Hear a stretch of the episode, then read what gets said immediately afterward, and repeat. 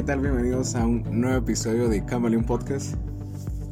Saben, quiero, quiero decirles que algo que me da risa de cada vez que grabo un episodio es que siempre pasa algo. O sea, en, en el exterior que estoy grabando, yo no vivo en una residencial o en un condominio. Entonces no hay un 100% de silencio, ¿verdad? Porque eh, pues donde vivo, de la nada puede aparecer la chatarra y, y, ofrecer sus servicios o de repente, eh, lleve fruta barata, ¿verdad? Entonces, eh, pueden suceder un montón de cosas y, y, es como, ay, estaba grabando ahorita un episodio, ¿verdad? Entonces, me, me, da risa porque tengo que esperarme, eh, o sea, como que ya me estoy aprendiendo los horarios a los que pasan y ya sé cuándo puedo grabar y cuándo no grabar. Eh, y, y, me da risa, ¿verdad? Porque es parte todo esto de, un episodio, de un podcast que, que, que, que, a veces pueden, pueden escucharlo, ¿verdad? Si escuchan de repente una chatarra o algo, me disculpo. O sonidos, yo tengo una gata, entonces también, si escuchan como la campanita, cositas así, e, es por eso. Pero ya no quiero alargarme.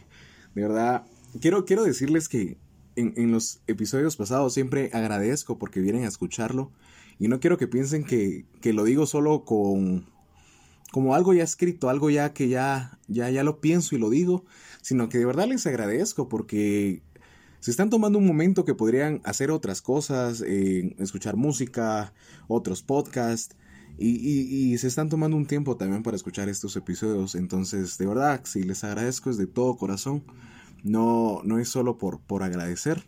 Y, ¿saben? El, el tema de hoy es, un tema que me encantó escribirlo, pero también me costó, ya que pesó mucho y, al, punto que, cuando estaba haciéndolo y todo, hasta tuve ganas de llorar porque es algo que, que también lo sentí en carne propia, lo que hoy les voy a hablar. Y, les quiero preguntar, si, se dan cuenta ahorita, en, la vida del ser humano nos gusta permanecer en grupos, pertenecer a grupos. Y, si pertenecemos a grupos nos, nos, ponemos felices, pero lo contrario, si somos excluidos nos podemos llegar hasta sentir tristes. Desde un punto biológico dicen que somos seres gregarios. Esto es decir que vivimos en grupos. Nos gusta vivir en grupos. Y venimos programados para sentirnos bien al ser aceptados. Pero también venimos programados a sentirnos mal si somos excluidos. Necesitamos percibir que formamos parte de un grupo o que estamos conectados con los demás.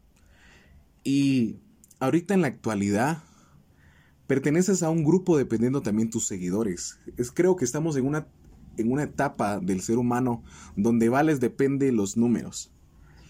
Depende cuándo tengas en tu cuenta, tienes un estatus social y puedes juntarte con un grupo de personas o también si tienes muchos seguidores en una red social, también te abres puertas. Pero también a veces tratamos de encajar en grupos que nos hacen cambiar. Y no un cambio positivo, más bien negativo. Y hasta a mí me ha pasado. Varias veces tuve que hacer cosas. actué de diferente manera para pertenecer a un grupo, al grupo de, los... Si lo ponemos en, colegios o tal vez universidades, en el grupo popular, ¿verdad? Es como yo quisiera sentarme en ese grupo, pero, pero no puedo. No tengo los seguidores que tienen, no tienen el dinero que ellos tienen. No puedo pertenecer a ese grupo. Y uno hace lo posible para pertenecer. De repente tienes que subir un tipo de fotos a tu Instagram para que las personas te vayan a seguir. Y fácil, si vas a un Instagram, mira las primeras fotos y te das cuenta qué es lo que le gusta a la persona compartir. O si sube mucha foto de, ella, de su rostro, o él de su rostro, es porque sabe que es, que es, tiene bonito rostro, que, que, que, es guapo en apariencia. Y hey, hasta eso te da un plus en la vida. Si viniste con la cara bien delgadita, que con hoyuelos, que la naricita respingadita, y, si hay una persona que está escuchando esto le estoy diciendo características de él o ella, hey, la vida te sonrió. O sea, traes un, plus solo con ser eso. O, si tienes un, yo siempre le digo core power, ¿verdad? O sea, así super fitness, delgadito y todo. eh, te, da ciertos plus en la vida de, de poder encajar en varios grupos. Pero digamos que si no tienes un core power o algo, también te puedes basar en ser muy inteligente. Y lo primero que vas a decir o los primeros comentarios van a ser cosas demasiado inteligentes para, para que sepan tu valor. Ahora, si no, lo tuyo no es ser inteligente, tampoco ser demasiado guapo. Hey, aplica la de Fabricio. Hay que ser cómicos en esta vida. y si hay un cómico escuchándome, hey, tú y yo nos entendemos, pero, pero es cierto, o sea, lo primero que dices también puede ser algo cómico, algo de hacer reír. Entonces siempre buscamos ese valor en el mundo, en, el grupo de personas. Pero terminando de dar esta introducción, quiero que veas el, nombre de, este episodio y es El mundo que te desprecia. Y un subtítulo podría ser ¿Por qué buscas amor en un mundo que te desprecia? Y si tú me dices, pero ¿por qué dices que me desprecia? Quiero que me acompañes rapidito a Juan 15, versículo 18. Dice, si el mundo los aborrece, tengan presente que antes que a ustedes me aborreció a mí. Ahí es Jesús hablando. Si fueran del mundo, el mundo los amaría como a los suyos. Pero ustedes no son del mundo, sino que yo los he escogido de entre el mundo y por eso el mundo los aborrece. De entradita ya te estoy diciendo que Jesús te está diciendo, hey, el mundo te va a aborrecer. Y si tú me dices, hey Fabricio, ¿por qué estás empezando así el capítulo de decirnos que nos aborrece el mundo? Si la verdad yo nunca me he sentido aborrecido. Hey, cuando buscas valor en el mundo, siempre va a haber personas que te lo den, pero va a haber personas que no te lo vayan a dar que te van a sentir, te van a hacer sentir pequeño y excluido de grupos y te vas a sentir mal. Y hoy quiero llevarte a la historia de una mujer que fue excluida, que no era querida por el mundo, pero vino Jesús y cambió esa historia. Hoy te quiero hablar de Jesús y la samaritana. Cuando Jesús viene de regreso a Galilea, tuvo que pasar por un pueblo de Samaria llamado Sícar y llegó a un pozo a mediodía. Y, el pozo es muy importante, así que no lo olvides. Llegó a un pozo a mediodía y se encuentra con una mujer samaritana. Y en Juan capítulo 4, versículo 8, en eso llegó Jesús a sacar agua y una mujer de Samaria y Jesús le dijo, dame un poco de agua. Pero como los judíos no usaban nada en común con los samaritanos, la mujer le respondió, ¿Cómo se te ocurre pedirme agua si tú eres judía y yo soy samaritana? E, ese cómo se te ocurre e, e, me, encantó porque es como cuando estás haciendo algo malo, es como, ¿cómo se te ocurrió hacer eso, Fabricio? No, no lo hagas. Ah. Y, te voy a explicar por qué. En ese tiempo, los judíos y, los samaritanos tenían una división. En, unas cosas se parecían en sus costumbres, pero por la ley cambiaban un par de cosas. Entonces, no era bien visto hablarse judíos contra con los samaritanos, ya que los judíos se hacían llamar de, de, sangre pura, porque venían de línea directa desde Abraham, pero los samaritanos les decían que ya era una raza mixta, ya eran personas que que no, no venían directo de, de, linaje. Y, y, había muchas divisiones. Y el pozo donde se encuentran geográficamente es el pozo de Jacob. Y, el pozo de Jacob no solo era para provisión, sino que también era un lugar romántico. Si no sabes, ahí Jacob estuvo con su esposa Raquel, Isaac con Rebeca, o sea, dos de las personas que le dijo yo soy el Dios de Abraham, Isaac y Jacob, hey, dos de estos tipos estuvieron en este pozo. Entonces imagínate, primero, era una mujer samaritana, o sea, de, otra cultura, de, de otro país, de otra religión, podríamos ponerlo. O sea, no tendrías que hablarle. Segundo, estás en un pozo donde es un pozo que lo ven como un lugar romántico. Y tercero, es mujer. Y ahí quiero, quiero explicarte. En ese tiempo, el valor de la mujer no era como está ahorita. Y tú me dices, hey, pero ahorita, eh, o sea, todavía no es al valor un 100% la mujer. Y, es, y es cierto. Y, más bien, creo que la Biblia son de los principales que exhortan y levantan a la mujer muy en alto. Y aquí lo podemos ver. Y lo que hoy mujeres pelean por una voz, antes se peleaba por el valor de la mujer. En este tiempo por voz y antes por valor. Antes no tenían tanto valor la mujer. No podía... Eh, no, no podía ir contra las leyes, no podía levantar la voz hacia los hombres porque podía ser castigada. Entonces esto, o sea, esto era, era malo, o sea, si alguien más lo miraba, era como, ah, ¿qué estás haciendo? O sea, por eso ella le dice, ella, ella lo sabía. ¿Cómo se te ocurre pedirme agua si tú eres judío y yo soy samaritana? O sea, no, eso no era permitido, no, ¿por qué lo haces? Y me encanta que Dios le responde, si tú supieras lo que Dios puede dar y conocieras el que te está pidiendo agua, contestó Jesús, tú le brindarías, tú, lo siento, tú le habrías pedido a él que te habría dado agua de vida. Y ella, ella lo toma súper, súper eh, literal y le dice, pero ni siquiera tienes un pozo, no, no, ni siquiera tienes algo para sacar agua en este pozo hondo. ¿De dónde puedes sacar agua de vida? Y, él, y ella le dice, ¿acaso eres tú superior de Jacob, que nos dio este pozo, cual bendijeron a sus hijos y a su ganado? Y me encanta que luego Dios le dice en el 13, todo el que beba de esta agua volverá a tener sed, pero el que beba del agua que yo le daré no volverá a tener sed. Y, quiero decirte algo eh, en, en esta parte, que el mundo nos va a dejar con sed. Si tú buscas agua en el mundo, siempre te vas a quedar con ganas de más y más y más. Pero hey, si vas con Jesús, si vas con Dios, Él te va a dar agua de su manantial de vida y ya nunca más tendrás sed. Y sigamos con la historia y ella le dice, hey Señor, dame de esa agua para que no vuelva a tener sed ni siga viniendo aquí a sacarla.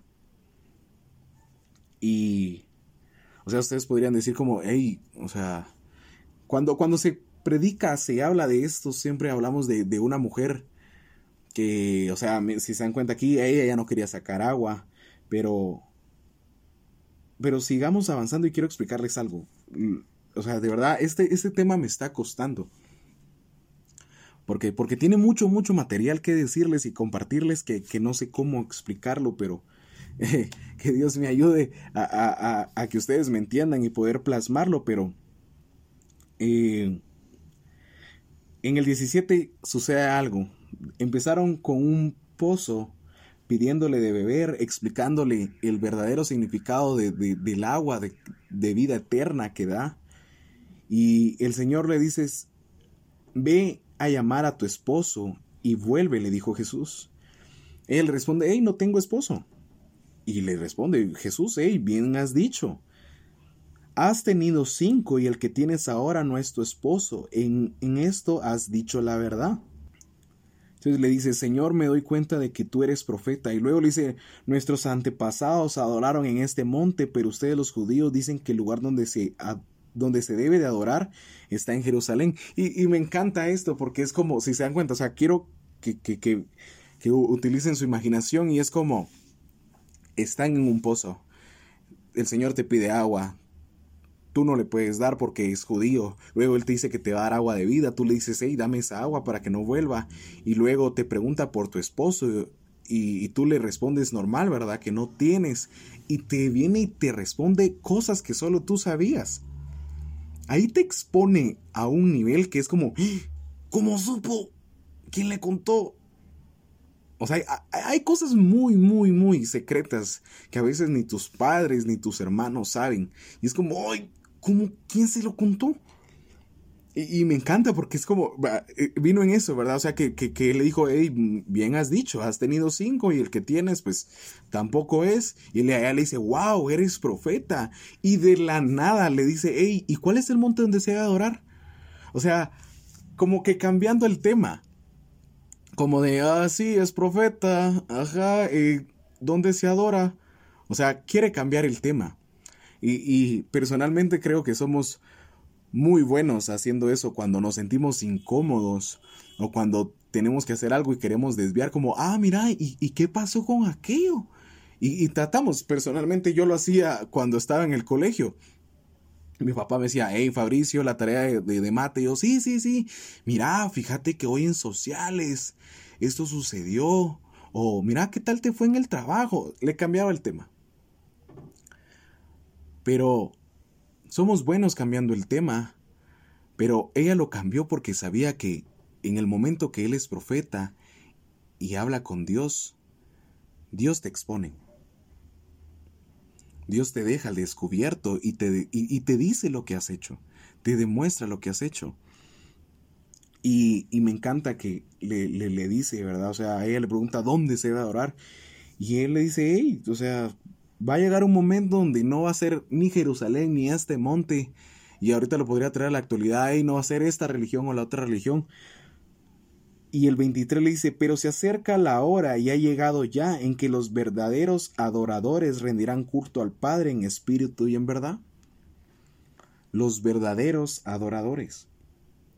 Y esto de los verdaderos adoradores solo me recordó a Marcos 12, capítulo 30, donde dice, ama al Señor tu Dios con todo tu corazón, con toda tu alma, con toda tu mente y con todas tus fuerzas. Y tienes que amar a Jesús con todo. No puedes amarlo solo con un poco. Porque Dios, el amor que te da a ti es, va, con todo. O sea, no es como, ay, te voy a dar una minísima porción de amor. Dios te lo da todo. Y, y, luego de decirle esto, viene la mujer y en el 25 dice, sé que viene el Mesías, el que llaman el Cristo, respondió la mujer. Cuando Él venga nos explicará todas las cosas. Y viene el 26 y le dice, ese soy yo, el que habla contigo, le dijo Jesús. Y, quiero que entiendas la importancia de esto, porque en el Antiguo Testamento le dijo a Moisés, yo soy cuando estaba en esa zarza y le preguntó su nombre, yo soy. Pero en el Nuevo Testamento, a la primera persona que se le revela y le dice su nombre, esa esta mujer samaritana. Y le dice, ese soy yo, yo soy el Cristo. Y, y luego aquí te quiero parafrasear un poco porque no quiero leerte lo completo, pero pero luego de eso, en el 28 dice, la mujer dejó su cántara y volvió al pueblo y le dijo a la gente, vengan a ver a un hombre que me ha dicho todo lo que he hecho. ¿No será este el Cristo? Y, luego vienen los discípulos, todos imprudentes y, no le dicen nada, pero ven lo que está sucediendo y ven a su maestro y es como lo que les decía, ¿verdad? O sea, era como, ¿qué, te, pasa, Jesús? Oh.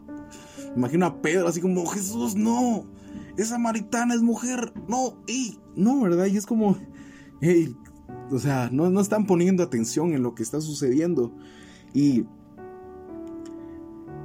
cuando ella va al pueblo y, les va a decir esto, dejó su cántaro y va a hablarlo, dice en el 39. Muchos de los samaritanos que vivían en aquel pueblo que creyeron en el, en el testimonio que daba la mujer. Y ella dice, me dijo todo lo que he hecho. Me dijo todo lo que he hecho. Y...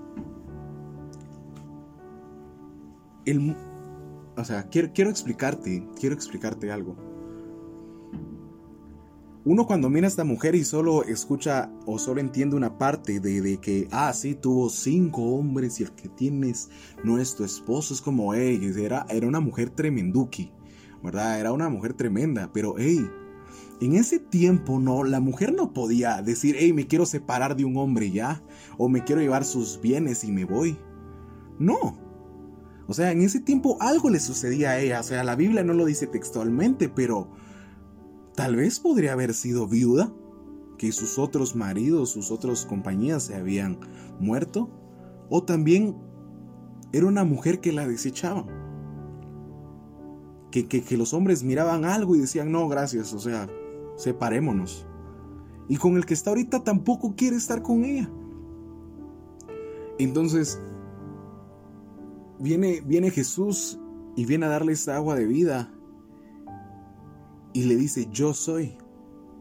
Yo soy tu Dios. Yo te voy a saciar. Y, y, era una mujer excluida. Ella no estaba en grupos. Ella, ella, digamos, si estamos hablando del, del Antiguo Testamento, donde el primero que le dijo su nombre fue a Moisés, un hombre recto, un hombre de Dios, muy usado, y venimos a un Nuevo Testamento donde es una mujer samaritana que, que, no está casada, que, es juzgada, que no está en grupos, porque, hey, las mujeres no iban a mediodía a traer agua. Ella iba a esa hora porque no quería ser juzgada, no quería que la vieran. Entonces, si nos damos cuenta, o sea, esta mujer samaritana no podía estar en la mesa de Moisés. No podía estar en la mesa de los populares. Pero hey, mientras uno, uno, uno quiere llegar a, esa meta, ¿verdad? O sea, a, esa mesa como, hey, yo quiero estar con esas personas, tengo que subir este tipo de publicaciones, tengo que escuchar este tipo de música. Y, vas así, ah, quiero, quiero lograrlo, quiero intentarlo, quiero llegar hasta allá. Y, cambias convicciones que, que te han enseñado. O sea, si, si en el grupo que estás ahí no puedes compartir de la Biblia o algo porque te dicen algo y te sientes incómodo, dejas de compartir de la Biblia, pero te haces un poco más a ellos. Si ellos se comportan de una forma, tratas de comportarte. Y, poco a poco vas cambiando esa esencia porque vas probando esa agua del mundo. Vas probando esa agua de un pozo donde tomas y quieres más, tomas y quieres más, tomas, tomas, tomas y nunca te sacias. Y cuando menos sentimos es como... O sea, si, no te das cuenta a tiempo, llegas a un punto donde, hey, así no era Fabricio. Y, te lo digo personalmente, o sea, yo llegué a una etapa donde las redes sociales eran todo para mí. Que subía una foto y tenía que ver cuántos likes, cuántas compartidas, cuánto esto, cuántas historias. Y era como, ah, no, no, no llegué a, a los 100 likes, no llegué a los 200 likes no, no lo compartieron, qué pasó, que no sé qué, y, me frustraba y quería permanecer a un grupo. Y, y de repente también, hey, mis amigos hacen esto, yo también tengo que hacerlo. Y, si alguien me conoce va a decir como, hey, no seas mentiroso, yo te miraba haciéndolo tan feliz. Pero es que esa es la cosa. Las primeras veces que lo haces lo vas haciendo con un poco de pena y luego ya te sientes a gusto o ya sientes que formas parte de eso y ya lo haces y, ocultas tu tristeza también. Y todo eso lo haces solo para pagar el precio de estar en una mesa sentado. Cuando Jesús la verdad está sentado atrás con la samaritana y está diciendo, bien hijo, o sea, ¿quieres llegar ahí? Ok, aquí te espero. Pero cuando de verdad quieras saciarte, cuando de verdad quieres probar una agua vida, de vida eterna, Dios dice, hey, siéntate junto a mí. Aquí te estoy esperando. Y Dios descubrió a esta mujer no, no, por mal, no por decirle, hey, qué pecadora eres o hey, ¿por qué no te comportas bien? Sino que Dios tiene que descubrirte, Dios tiene que exponerte para poder enseñarte tu amor. Les decía que este, este capítulo me costó entenderlo, transcribirlo, pero también lo experimenté. Experimenté de esa agua que da vida y vida en abundancia, vida eterna, de ese manantial.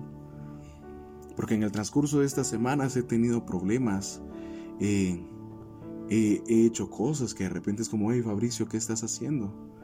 Pero viene Dios y, y te hace ver tu pecado te lo hace ver y no te lo hace ver para que te tires juicio, sino para decirte, hey, ven conmigo, siéntate, siéntate junto a mí. Vamos a, ese pozo donde las personas te pueden juzgar, donde las personas te pueden ver con, malos ojos y te van a criticar que es gusto. Pero Dios te dice, hey, yo te amo. Y, y este mundo siempre nos va a despreciar. Si, compartes un tipo de, música y a una otra persona no le gusta, te va a despreciar. Si antes hacías unas cosas y luego cambias, es como, ah, ¿por qué lo haces y te desprecian? ¿Saben? Para mí fue una gran transición también eso. Si ustedes eh, me, me, me, vieran a mis 15 años, 14 años, hasta 18, no es el Fabricio que estoy y no te lo estoy diciendo como, ah, cómo ha crecido, wow, no, sino que Dios me ha dado poco a poco de su, de su agua de vida. Y así como esa samaritana que fui expuesta y que fue expuesto, compartió del mensaje. O sea, qué, qué bonito porque una mujer samaritana que era despreciada, de que no tenía esposo, de que era de otra cultura y era la mujer menos pensada para poder predicar. Pero viene Dios y la restituye como mujer, le da valor. Y en el momento que ella sabe que le dice, ese soy yo, yo soy el Cristo, yo soy el que te va a dar de esta agua, ella deja el cántaro y se va a decirle a las personas, se va a compartirlo. Y, me encanta que dice que muchas personas de, de Samaria creyeron. A través del testimonio de esta mujer creyeron. Así que el, el, día de hoy no sé, no sé qué cosas Dios te va a tener que descubrir y te va a tener que exponer. Y van a haber cosas que vas a tener que dejar de hacer. Si estabas en un pozo trayendo agua, vas a tener que dejarlo y compartir lo que Dios está haciendo en tu vida. Porque así como Dios llegó contigo a mediodía en un pozo, hey, tú vas a compartirles y más van a llegar con Él. No busquemos amor en el mundo.